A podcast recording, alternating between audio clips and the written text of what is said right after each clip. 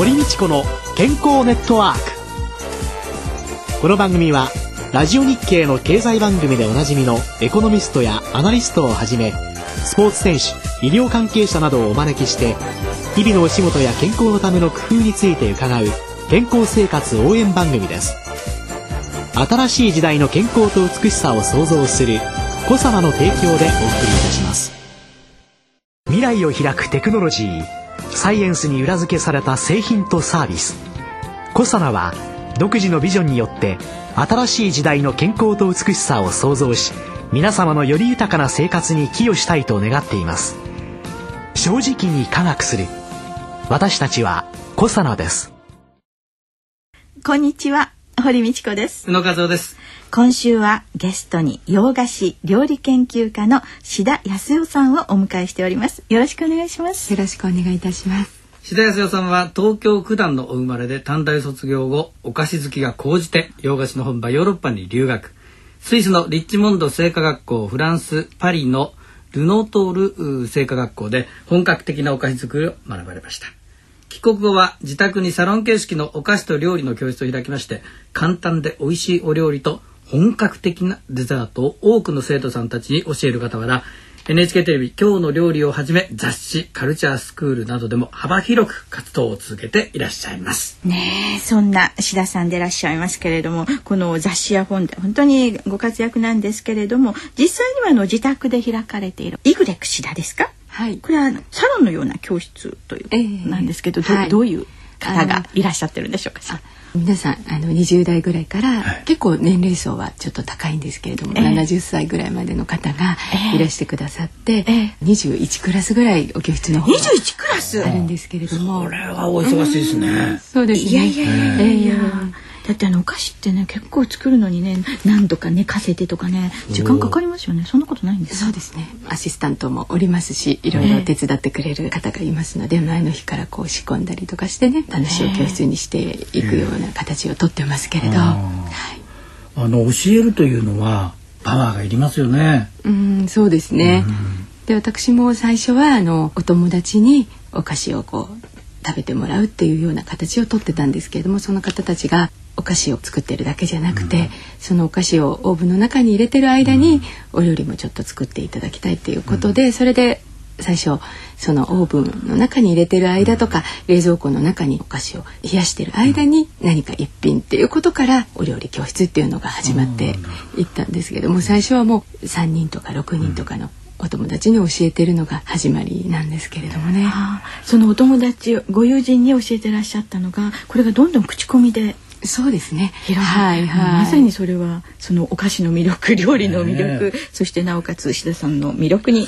皆さん惹かれていかれたんだというふうに思いますけれども、その21クラスっていうのは具体的に1週間のスケジュールってどんな感じなんですか、と大体月曜日と火曜日がちょっとお休みなだけで、あとは水曜日から日曜日まで、木曜日とか金曜日は夜のクラスもあるというような。別科が休みですか？ああそうなんです。競馬関係者と同じスケジュールですね でもその月間っていうのはお料理教室がお休みっていうだけなんですよねそのお菓子の教室が。仕込んだり、ええレシピを考えたり試作をしたりっていうのが月曜日か火曜日のどちらかになってまあ1日ぐらいはあの1ヶ月に1日か2日ぐらいは全く何もしない日があるとい1う。ヶ月に？1日か2日、はい何もしない日がある。はいはいこれねラジオだからね皆様にお見せできないのが残念なんですけれども、本当にスマートで素敵でいらっしゃるじゃないですか。ね。おお菓子なんかね作ってらっしゃるとね食べるじゃないですか。ね。だからね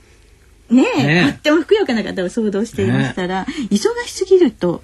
太らないってさっきおっしゃって確かに1ヶ月に1回の休みじゃ、精神的ストレスの解消はどうなさってるんですか？外でご飯を食べるっていうことも結構あるんですよ、ええ。だから新しいお店を開拓したりとか、ええ。もう美味しいものが大好きなのでそういうことが結構好奇心を持って、あとは食べに行くだけじゃなくてケーキ屋さんですとかお料理のお店ですとかねいろんなところちょっとこう見に行ったりデパ地下とか、いろんなもの見たりとか、デパ地下そういうこと、うん、ああ今デパ地下のケーキとかお菓子のコーナーってすごいで行ったことないでしょ？いやありますあります。あそうですか、はい。あの試食に行きますよ。そうですよね。すごいですよね。ねそういうお店をお出しになろうっていう構想はおありにならないんですか、うん、今のところはまだないんですけれども、将来的にはいつかはあのやってみてそこでお料理もお休みの日に教えられるようなっていう、ええ。でも基本的には教えていくっていうことが大好きなので、お店だと対お客様っていう風になりがちじゃないですか、ええ。やっぱり。ああはい。それがちょっと寂しいっていうところなのでね、はい。テレビなんかにもよく出てらっしゃるんですけどテレビでお菓子を作る教室というのと実際の教室とええ。なんかどういうふうに違うんですか、あれはって。うん。テレビはやっぱりなんかこう時間が限られてますよね、ええ。だからその中でこう差し替えていったりとかこう決まり事がある中でやっていかなきゃならないのでこええ。う段取りをよく考えていかなきゃいけないってもちろんあのお料理教室も同じなんですけれども、ええ。生ですからその場でこういろいろ変えられたりもあるんですけれども、やっぱりええ。テレビはその決まり事に合わせて自分が作りたいものではなくて、ええ。視聴者の方が作りやすいものっていうことになってしまうので、そこがちょっと寂しい感じですよね。お教室なんかでその題材とされるのはやっぱり志田さんが作りたいものそうですね。をテーマに選ばれてるんですか、やっぱりあのもちろんでも皆さんが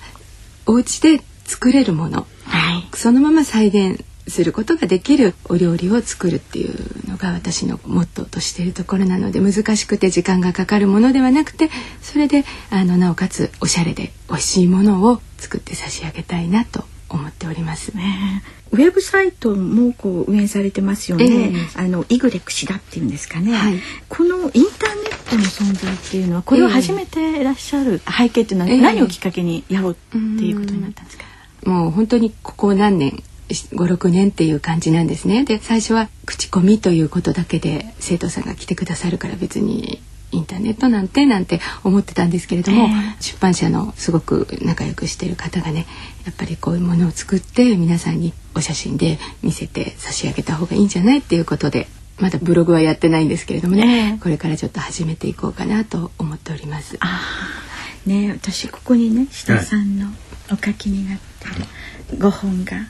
これ見てるとなんとなく私にも作れそうかなってうん。気になっそこがね狙いですね。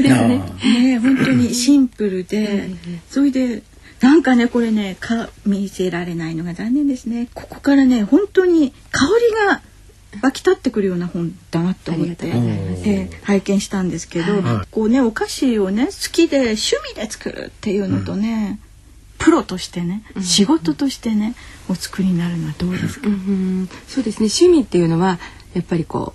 うまあねイミテーションっていうことができるじゃないですか、ええあと自分が食べたいお菓子をこう作る、でそれでこう研究していくっていうようなことが趣味のお菓子で、ええ。自分の味に合ったもの家族に、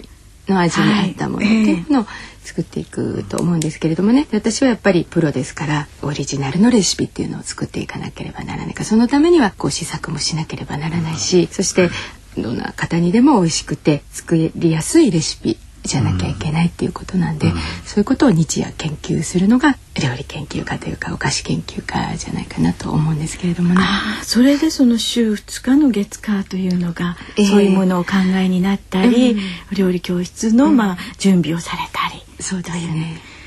失敗もなさいますえ失敗もいっぱい。だからあと初日のお教室の時はいつもこうなんかドキドキしながら毎回初日を迎えてるんですけれどもね。ああ志田さんには簡単にできちゃうこともね、一般人にはできないことも、ね。そうですね。あるからありえますよね。こんなはずじゃないものを作られたらちょっと、ね 大変ですよね。そうですね。で、うちは私が全部作って、その時皆さんはこう見てるだけなんですね。ええ。デモンストレーション形式っていうはい。形をとってるので、ええ。生徒さんは全くそこでは作らないんですよ。で、お菓子の実習のクラスっていうのもまた別にあるんですけれども、ええ。お料理とお菓子がこう組み合わせになったええ。ブランチクラスとセレクトクラスっていうのは全く生徒さんたちは作らないんですね。うん。作らないっていうのはいい部分もあるんですけれども、生徒さんが作るっていうのはまた悪い部分もあったりして、私の味を知らないでただレシピを見て作るじゃないですか、こう目が行き届かないから、ええ。だからあのいい部分でもあるけれど味をね見ないでご自分なりの味で帰っていかれてしまうっていうのが私は寂しいしだからこう説明しながら細かいところをデモしながら私と同じ味をお家で再現してくださいっていうことでデモンストレーション形式の教室を作っているんですけれどもね。私自慢じゃないけどね5年間も料理学校行ったんですよ。それは初耳でございました。はい食いしん坊だったので でも動機は一緒ですね。でもどうしてあっちはああいうものができてこっちはこうなんだろうってありますよね。なるほど。そこ難しいところで、ですね。また教えがいのあるところじゃないですか。うんだから次のお教室の時とかに、ええあのあとはまあ3日ぐらい後にお電話いただいて、こんな風に作りましたよっていう風にね言ってくださることが一番私の嬉しいことなんですけれども。いやねほんのちょっとしたコツというかね、ええポイントをそうですよね。外しちゃうんですよね、素人はね、うんうんそうなんですよ。ね。ざわざわしてるところでご説明しても聞いてなかったりっていうことがあるから、こう全部見てね。それからねお家に帰って作っていただかなきゃダメなんですけれどもね。あーね。今週はこの志田さんのねお仕事、まあ、全般に今なさってることをお伺いしてまいりました。来週は志田さんの少女時代を中心にお話を伺います。はい。今週のゲストは洋菓子料理研究家の志田康代さんでした。来週もよろしく。よろしくお願いします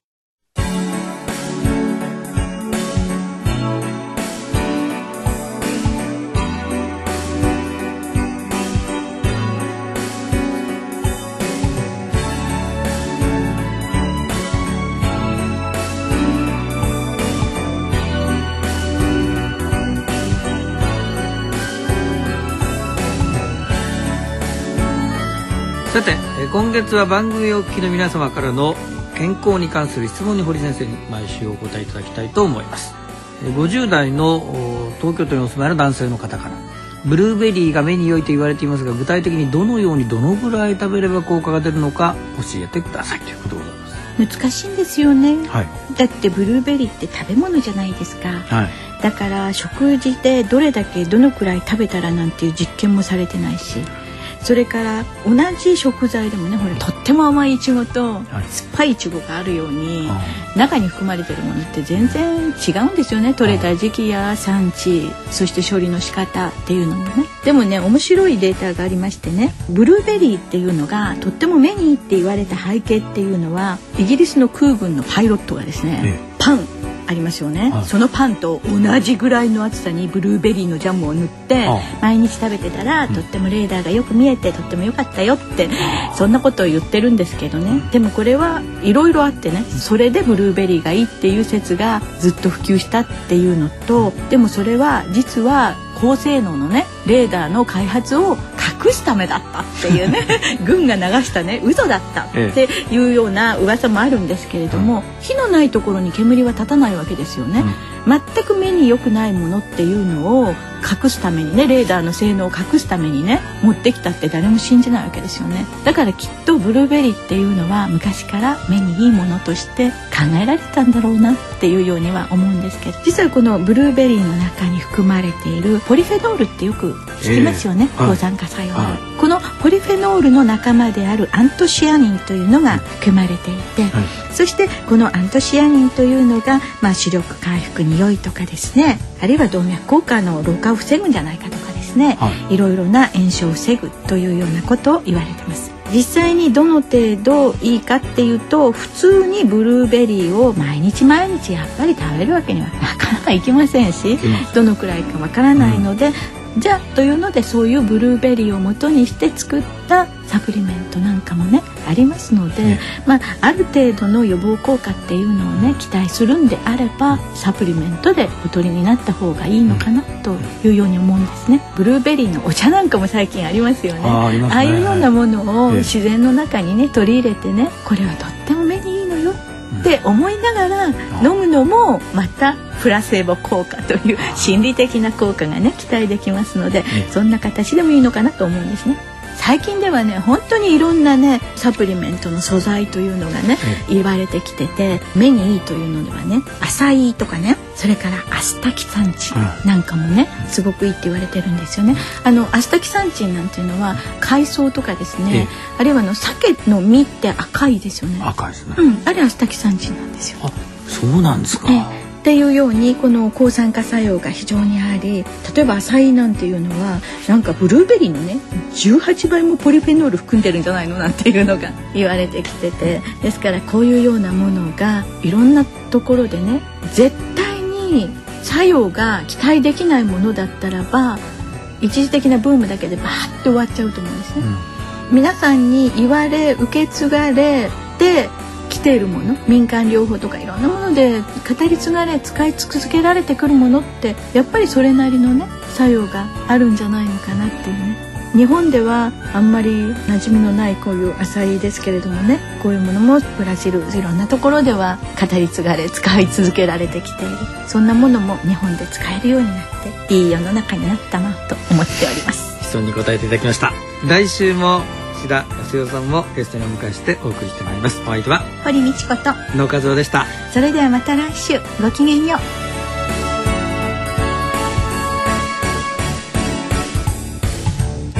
堀道子の健康ネットワーク。健康と美容についてもっと詳しく知りたい方はぜひコサナのサイトへ。検索で「コサナ」カタカナで「コサナ」と入力してください。この番組は新しい時代の健康と美しさを創造する「小様の提供でお送りいたしました。